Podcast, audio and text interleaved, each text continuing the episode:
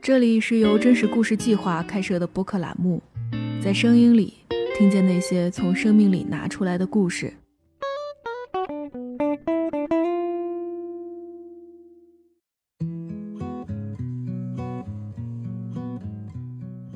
比如说我室友，他就当时的时候就是也没什么钱，然后就比如买挂面吃，买速冻水饺，但是要他要给猫吃很好的东西，如果得不到的，让猫得到也好，就是有一种情感代偿。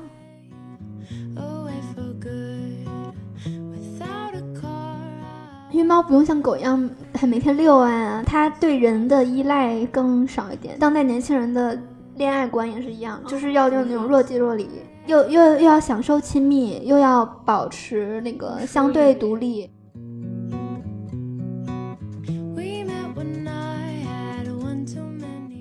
大家好，这里是真故电台。真故曾经发表过一篇名为《负债养猫的年轻人》的文章。其中的主人公小爱是一名北漂女孩，她养了一只叫做丸子的一统小猫。即使是在经济最窘迫、自顾不暇的时候，小爱宁愿自己省吃俭用，也要努力给丸子最好的生活。其实，养猫在最近几年成为了风靡于都市年轻人当中的一种风潮。我们周围也出现了许多和小爱类似的人，他们为猫咪付出了大量的金钱以及情感。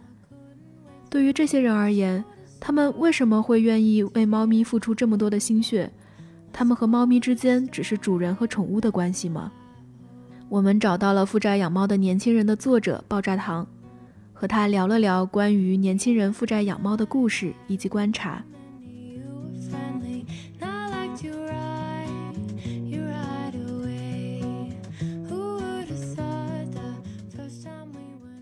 今天很开心，请到了爆炸糖老师来聊一聊负债养猫这件事情。鲍老师可以先和大家打一下招呼。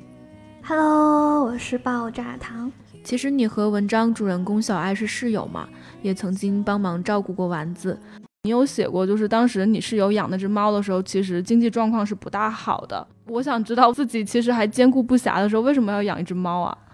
那个时间他整个状态不是很好。因为在工作上也比较迷茫，嗯，经济也不是很好。就那会儿他刚搬完家，哦，那天好像是中元节，他觉得自己也是一个孤魂，就游荡在北京，就很想有一个柔软的小生命来陪他。嗯，然后那会儿他有喜欢一首歌嘛，叫《Snowball》雪球嘛，他就养一只白白的像雪球一样的猫。给我印象最深的就是他刚接回家就不停的尿床，他觉得。嗯嗯，抱回来一只就是能抚慰人心的小动物，没想到抱回来一只尿床精。基本上就是每天尿床。最开始的时候它是洗被子，嗯，洗到最后就发现，应该那味道好像无法完全去除。它用各种办法，用什么小苏打呀，还有什么喷洒那个香水之类的，嗯，都不管用。它洗被子就是手都洗的很红红的，然后在那里就受不了了，跟那个原主人给他发微信说能不能把猫再送回去。就在那个时候。丸子好像突然意识到了什么，就突然跑过来，就是冲他喵喵叫，然后他就心软了，还是没有没有把他送回去，然后就每天扔被子、换被子、洗被子，然后后来再到别人家里住，过这样的生活。那你会怎么理解这件事情？动物它可能就是就是那个样子，它会遵从自己的动物本能。我想。尿尿了我就尿，我想尿在这儿尿，那我就在这儿尿。嗯，他不会有那么，他没有那么社会化。嗯嗯，我觉得这个这个是，嗯，我室友喜欢他的原因就是没有那么的社会化，他可以更自由的做自己想做的事情，就可以撒野。但是人人不可以，人要遵循很多规则。猫是没有那个社会系统的。现在大家都觉得，嗯，养猫是一个好像可以是一个很值得炫耀的事情。我我会有一点觉得是，它可以能从猫身上得到一点掌控感。嗯，你想想一下，你在外面经过了社会的毒打，经过了领领导和那个就是甲方的各种毒打之后，回家有一个你可以操控的生物，你不会觉得有一点爽吗？就是我我室友他会像训孩子一样训猫。还有一次，我跟我一个朋友在家里看电影的时候，你看我室友也抱着猫过来看电影，然后猫就突然想要挣扎跑开，他然后他就我室友就捉住他，就就啪啪啪的就开始打，他说嗯抱你一下怎么了？那丸子呢？丸子当时被打完之后啥啥样子？他报复心特别强。我室友在打完他之后，嗯他会追着我室友来咬，咬一口。那你室友还还去惹他？对，他说他很复杂，他就是喜欢他不服管的样子，就是就很很微妙。那你会怎么理解这件事情？我觉得是一种影射吧，嗯，为什么呢？就是肆无忌惮的叛逆。这可能我是我室友在有些时候他就是想想但不能，啊、但其实丸子可以达到那对他。他完全可以，他肆无忌惮，他想干嘛就干嘛。而且我们整个家都是他的，他想去哪儿去哪儿。有段时间我身上长了蹄癣，最好还是要那个跟动物隔离嘛。嗯，然后有段时间我就把那个门用那个防儿童锁给就是挂一下。嗯那那段时间丸子就会，他平时其实就还好吧，他他就会在门口守着，他一定要进那个房间。嗯他其实也不一定非要进去，我把房门打开，他进来了，他也就看一看就出去了。他只是想要自由的在这个房占领这个房间的每一个位置。就是他可能不会在这儿待太久，但是他看你锁上，他就嗯对就他就不爽。要对他看到你限制他就不行，这个很像小孩子，嗯你想让小孩子做做什么事情，嗯，那个最大的动力可能就是你阻止他。对对，嗯你不让我干，我对对，他就偏偏要干。要干。对，去年过年的时候还是什么时候我忘了，就是他，嗯，我室友他妈妈和爷爷他们来北京，嗯就在那个时候，丸子又尿床了，然后我室友就觉得就好像自己家孩子丢人了，那那种感觉，怎么？越是这个时候，你越要尿床，让人看见我们家里的狼狈，我的北漂生活如此的狼狈，就很生气。嗯，然后就追着他打，而且骂的特别大声。我在房间里面就就很害怕，就真的好像一个严厉的母亲在教育孩子那个样子。那那我觉得你室友对丸子的感情还挺矛盾，因为前面你有讲过，就是他会很喜欢丸子身上那种自由自在的感觉，同时他又期待他变成自己想 想变成的那种样子。嗯，对，最开始的时候是有期待，他很温顺，很怎么样，然后后来发现他根本不是那么回事儿，是个小热小恶魔。嗯，后来他就慢慢接受，他觉得这是他自我洗脑。他后来我在写那个故事的时候，嗯每天跟他聊嘛，嗯，他说我觉得他说我觉得我就是在自我洗脑。其实就是在做某种妥协嘛。嗯，对。Just so easy when the whole world fits inside of your arms. Do I really need to pay attention to the alarm? Wake up slow. 你室友其实，在照顾猫的时候都会有崩溃的时刻，但是为什么还是会选择继续要去养它呢？嗯，因为猫，嗯，对我室友来说，他陪他度过了一段很艰难的时光，所以他就是曾经跟我说，他无论如何都不会抛弃它，这种共患难的感觉吧。就是有一次，嗯，当时我们还没有搬到一起住，然后那段时间我室友在考研，嗯然后刚好猫生病了，嗯临考前三天的时候，丸子就不吃不喝，就好像就发现它很焦虑，就发现它的主人焦虑一样，它也跟着在那儿，对，我不知道是是不是因为这个，而是我们我们的臆想，然后它就在不吃不喝，它就我室友就很担心，嗯。然后到临考前一天，他就把嗯本来定在考场旁边的房酒店给退了，为什么为了给给猫治病。然后，因为他要还是要去考试，所以那几天是我和他的另外一个朋友一起去带带猫去打针，嗯，当时大概花了多少钱嗯，可能几千块钱吧。啊？然后他我就听我室友说，他在那个考试的时候，一边答题一边想丸子，他就很怕他走出考场就接到我们给他发消息丸子去世了之类的，哦他就一边一边写着一边哭，就眼泪掉在那个 答题卡上，就模糊了那个 图的那个字。那后来呢？后来丸子好后来还好了，虽然他又因此负了债，但嗯，我懂，其实我还就是挺能体会，就是猫生病的那种感觉，因为之前和前室友一起住的时候，他也有一只猫，那只猫叫十三，它其实是一只品种猫，然后又是只公猫。其实公猫它做完绝育之后，它就会容易有尿道结晶，最直接表现出来就是它可能会频繁的去上厕所。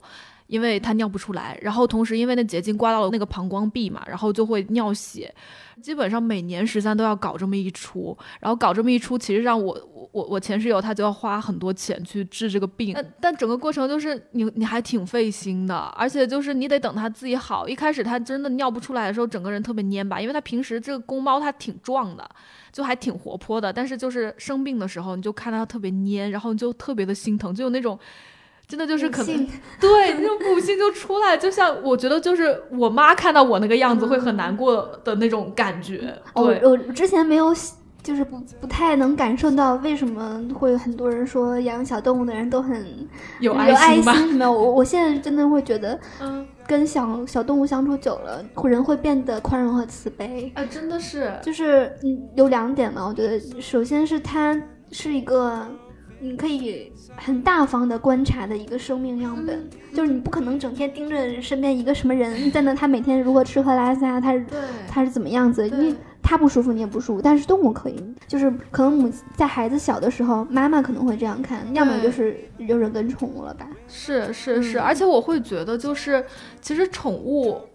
它其实。真的就是在像看，可能最开始你说那个社会性的东西，它没有那个东西，嗯其实它就很像个小孩儿，嗯而且就是我会觉得猫和狗还挺不一样的，就猫其实更任性，然后它可能有时候会做一些就是不受你掌控的那种事情，然后你会觉得很抓狂，然后你还得去就是适应它，包括就是生病的时候还得去去治疗它什么之类的。对这个东西，我觉得就的确在无形当中，其实在培养你的某种能力，就在我看来，可能真的有点像那种亲密关系的练习。呃，对，是是是这样的，就是不光是亲密关系，我觉得嗯是人与人或者是就是两种生命相处的过程，啊就是都是一种练习。你跟跟动物也是，跟人也是，对跟甚至跟自然，我觉得都是一样的。哦因为我我前两天还想一个事情，就是嗯，人跟人的相处实实际上本质就是互相利用嘛。嗯嗯，你对宠物也对猫也是一样的。那你给它嗯给它提供生活环境。嗯，让它生存下去，给它喂猫喂猫粮，嗯然后铲屎，然后嗯它你给它提供的这些，它也给你提供一些陪伴也好，还是嗯什么各种各种东西，嗯就是呃任何两种生命的相处的本质吧。嗯，还挺神奇的，因为我会觉得。我能看到这一点，可能是因为我是个独生子女。其实我们这一代嘛，都是独生子女，其实没有那种姐妹或者说兄弟一起成长起来的，所以会觉得就是我在遇到十三之前，其实还比较那种自我为中心，你知道吗？所以就是我会觉得一开始我和他其实像一个玩伴的那种关系，就是。我我是因为哎觉得他还挺有意思的，我想去逗他，去惹他，有有时候甚至就是会欺负他的那种样子。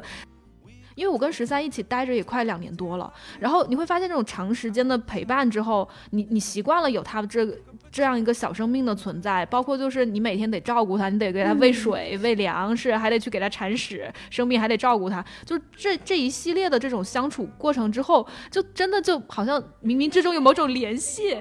对，因为我我后来就是忽然觉得我我会想它，哦就是我这么一个就是冷血无情对待动物，那我我就会想它。那其实我想提个问了，就是如果给你一个机会，你会独立去养一只猫吗？我不会，因为我觉得我现在的责任感还没有那么强，我现在只能对自己负责。嗯还有一点就是，就是嗯，不管是你谈恋爱也好，还是交朋友，还是养猫，它实际上是一种分享你的时间，你必须要分出你的时间来去，嗯，做这个事情，不管是约会，还是就是陪猫逗猫玩儿，还是嗯对它给它铲屎，给它嗯喂食，嗯都是在分享你的时间。我我觉得我现在我我自己的时间都不够用，我没有办法去再去切割。啊嗯，直到有一天我时间已经更自由和更就是更多的时候，才可能才会。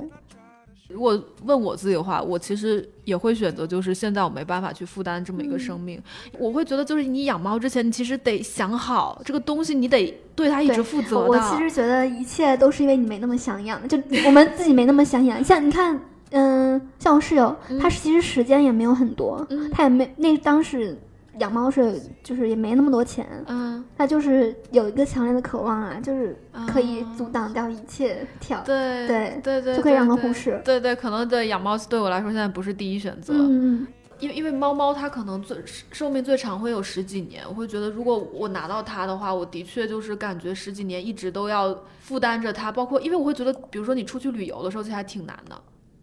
就是因为嗯你得找别人去照顾他，我觉得这个就很麻烦。对对我还是我现在还是挺麻烦。就虽然说我前面说我已经觉得呃我能够去照顾他，但是我还是不能承担一直去负担他这个生命的这个嗯东西。对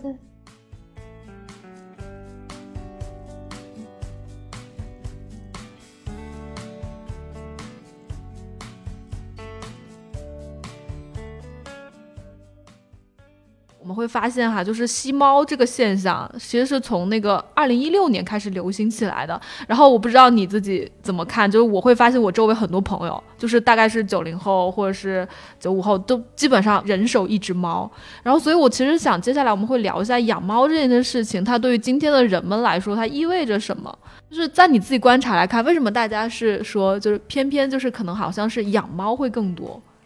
嗯，因为猫不用像狗一样，就是很每天遛啊，它它对人的依赖更少一点，它很像当代人的，我觉得当代年轻人的恋爱观也是一样，哦就是要用那种若即若离，就你要要在又又又要享受亲密，又要保持那个相对独立。对，的确，我感觉大部分猫都还挺高冷，就像你刚才说，嗯。丸子好像是喜欢家里那个对它冷漠的人，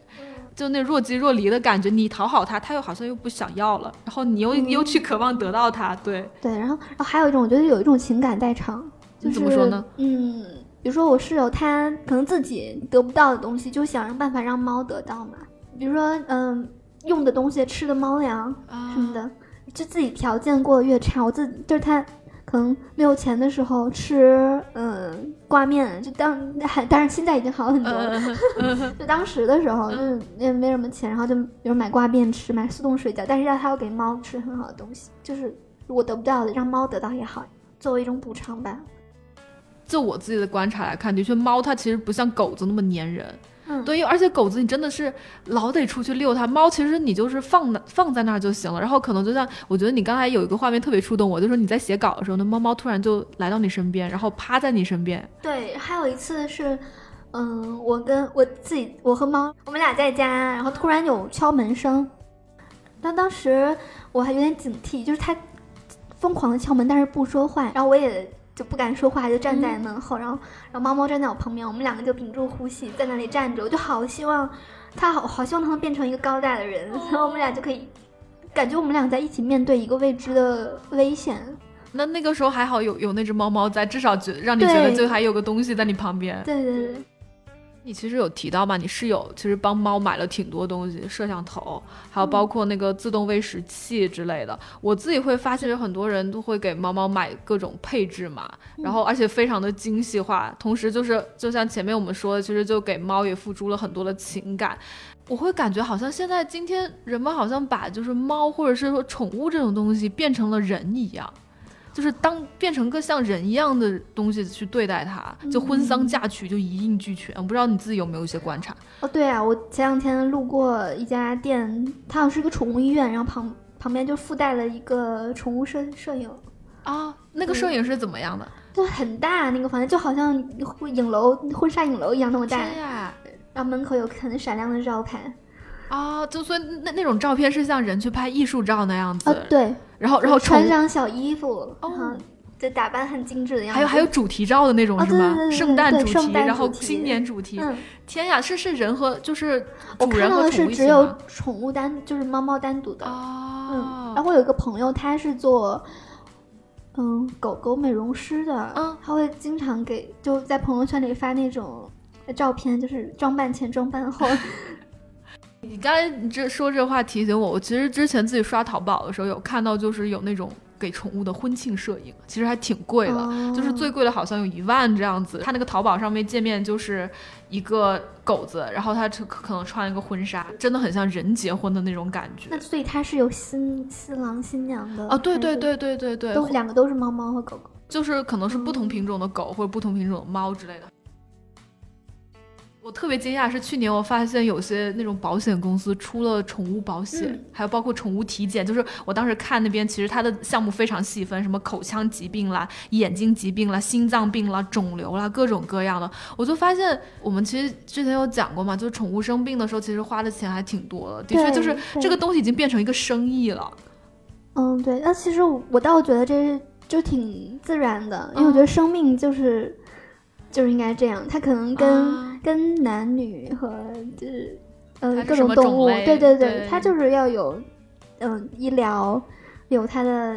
嗯什么保各种呃保障，对对各种保障，然后和嗯。消费相嗯对应的，还有什么婚庆啊对对这些这就是我觉得是一种进化，啊。嗯，尊重各种生命嘛。嗯，然后我自己还还还观察到特别有意思是，之前我其实有看到成都那边有一个人，他办了一个叫做天堂事务所的一个场馆，其实那个地方是专门给宠物去做殡葬的。哦，对，然后那个地方很有意思，就是他会去。它装饰的特别的好，就就像人的那种殡葬馆呀，而且就还挺温馨的。比如说你的宠物死掉之后，你可以放到那里去火化，然后包括去给它举行葬礼。然后当时我觉得那篇文章里面有有一个事情还挺触动我的，就是那个馆长他其实有回忆，就是很多主人其实会在里面花特别长的时间去跟宠物做告别。然后这点其实还挺戳我的，因为我现在想了一下，其实像猫和狗，它其实寿命是比人是要短的，就可能最长也就十几年，也就意味着其实，比如说我们年轻的时候养它，它其实只能陪我们走过青年这段时间。然后我会发现，就是可能就是因为我们提前在人生的这种年轻的阶段去养了这个宠物，可能我们会因为跟它在一起的这段时间，会去提前面对，比如说死亡，嗯或者说就面对生离死别这些事情。刚才这么说的时候，我就想到十三，就是他今年五岁了，我在想他可能在就他还在世的时间可能只剩八年十年。然后我自己，我其实没有办法想象他有一天可能会老或者会死去。我觉得这东西还挺扎心的，就是我是他干妈嘛，就是某种程度上已经算是一种亲人了。嗯对，现在我想一下挺还挺扎心，虽然说不是我一直去养它。对对对，是这样的。丸子要出了什么事情，我也会非常非常难过。我之前的同事嘛，他们家里也养有猫，而且他们的猫猫就是已经非常大龄了，就是嗯大概十三岁或者十几岁。然后你会发现，就是他们当时在朋友圈里去求助其他的猫猫，因为他们的嗯猫猫好像有，比如说高血压，或者是说呃糖尿病之类的嗯疾病。我还记得其中有只猫猫，好像是因为肝还是哪个肾脏的造血功能已经非常不行了，然后它就非常着急，然后就需要其他的猫猫去给它输血去配对。当时它在我们那个有一个猫奴群嘛，然后它发那个猫猫的照片，我看着就特别的心疼，因为我看过它猫猫之前的样子，其实就你知道猫猫精神的时候就是特别高傲、特别骄傲的站在那，但是他生病的时候你就看带着一个猫伊丽莎白圈，然后就瘫在那儿，然后手上又扎着那个嗯，扎着那个针管儿，嗯，整个人特别虚弱，还说没有力气便便了。嗯，然后你就啊，我就好扎心啊！对哦，你说到这个，我想到就当时那篇文章，就复战野猫发出来的时候，后台有很多人说对猫这样，你对自己父母怎样啊？然后啊，对，就很多人在说，嗯，就可能觉得他会认为动物跟人是不对等的生命，嗯嗯，就包括有一个朋友，他也说他他他养他也是养猫的，嗯但他说他只给猫最基本的那个生活，就是从来不给它买罐头，除非买猫粮时候赠的。嗯然后有一次猫猫生病了，眼睛好像是撞到了还是怎样，啊然后他就没有管，就因为嗯，治眼睛要花可能一万多块吧，他就任由那个猫眼睛就最后就就瞎了。他当时的那个嗯心路历程是，他想我都没有给我的妈妈花一万多块，嗯。然后那然后他就没有给，他觉得他可能觉得猫猫不配，啊嗯，可能但是但是他后来他心思也很复杂，后来每次看到那个猫望着他的时候，他都会特别特别的难过。这难过是也是会难过的，但是但是舍不得钱还是舍不得钱。嗯，对对，我觉得可能就是对于不同的人来说，就这宠物的意义还嗯挺不一样的。对，有有的人会把它跟自己一样，他认为跟自己是一样，呃生命一样是平等的，嗯还有认为它就是会比自己是更低等的动物。对对嗯对，但是我觉得就是至少在我的观察里面来看，我觉得嗯大部分人其实都在今天把猫猫就当成自己的家庭一员的那种感觉。嗯嗯对我，觉得这是一个非常非常好的事情，就是更更平等，嗯，就所有的生生灵都平等了。而且我觉得就是的确就是比如说猫猫，或者是更嗯扩大一些来说，这些宠物们。真的是在大都市当中，就是这么，就可能就是你你周围都是一些陌生人，不像你在小城市的时候有那么多朋友在身边，就可能你难过的时候，你不能得到最及时的抚慰，但是有这么一个小动物，它一直陪着你，嗯，对，对，就是那种感觉。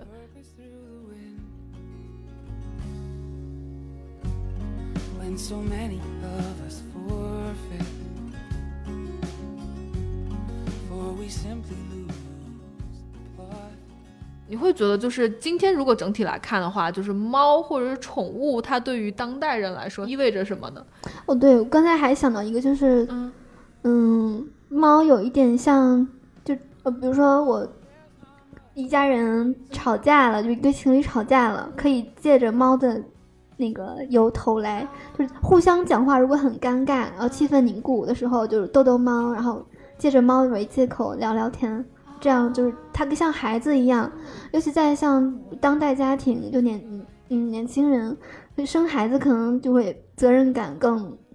嗯更更强，压力更大。但是养只猫就还好，你至少它不用给它买一学区房嘛。对，嗯，哦，其实我想起来，你之前好像给我推荐过一首歌，叫做《猫咪契约》。哦，那个猫法三章，哦哦那首歌是讲，呃，人猫合同，啊 就是先是用呃人的口气来讲，想了唱了一段，然后又用猫的那个口气来唱了一段，还挺有嗯意思的。你当时听完那首歌，你有什么感觉？我马上分享了给我室友。嗯，为为为什么呢？你就觉得很我觉得他，嗯，他我迅速的带入了猫的那个嗯情绪里面，然后我哦又，我我觉得这样会让我更理解猫了吧。啊，就比嗯，比比如说有一句，我记得它里面有歌词是，嗯，就是孤单时、无聊时，我我愿意假装在陪着你，倾听你。拍照的时候会看这里，看这里，看这里。再委屈、再嫌弃、再怎么不想被抱着，也尽量再忍久一点。哦，我觉得这个就是，嗯，猫真的是这样的，就每次你要拉着它合照，或者你要嗯努力抱着它的时候，它就，嗯，对一脸嫌弃，皱眉头。对，但仔细想一想的话，如果嗯有人就是猫忍着这样的情绪还能愿意陪在你身边，还是挺、挺哦辛苦的。对对对，啊，我觉得还挺有意思的，因为我会觉得就在人和猫或者说人就是这种关系当中，其实你会看到非常多东西，比如说可能像爱情一样的东西啊，包括就可能从更多人来说，就是他可能也像朋友和亲人一样的存在，就是在这么大一个城市里面有他陪着自己，一个人相处也不会那么无聊。对，我觉得嗯养猫是很好的对人际关系和亲密关系的练习，嗯，就可以试一试这样。如果觉得因因为我之前有个朋友，嗯他总觉得自己是那个叫性单恋，就是不喜欢任何人，不嗯不喜欢男人也不喜欢女人，啊只想自己待着。嗯，这种，然后但是后来我就说，那你可以养一只猫试试。结果呢？可以试着，他他后来有没有养我也不知道，但我觉得这是一个很好的练习方式。我真的觉得能跟那个动物的互动会学到很多东西。那为什么你会觉得就是和它互动你会学到一些东西呢？首先会教会我懂得分享，分享自己的时间，嗯还有嗯培养自己的耐性。我觉得耐性真的太重要。我之前还有我室友都是没什么耐心的人。你刚才讲了一点还挺有意思的，其实嗯就是今天。就可能是因为可能独生子女这一代吧，一个是缺少跟兄弟姐妹这种相处。假如说是生命当中突然出现一个亲近人，你不知道该怎么跟他相处。然后另外一个就是可能今天很多人其实都是单身嘛，嗯也也可能害怕或者说不知道该怎么进入一段亲密关系。嗯可能养猫或者养宠物，假如说啊，我还是觉得就是你要有你觉得能负担一个生命的话，你去试一试，也许你就可以从中探索出很多不同的东西。对对对对，就前提是要一定要做好准备，对，是个有责任感的人才行。对对对对嗯对，因为因为真的就是你想一下，你要是养了猫猫，你又把它丢掉，它多难过呀！在在街上，因为还是看到很多虐猫虐狗的那种事情，我觉得还挺残忍的。那其实我们今天节目聊到这里就差不多啦，非常嗯感谢鲍老师来做客，大家拜拜。拜拜。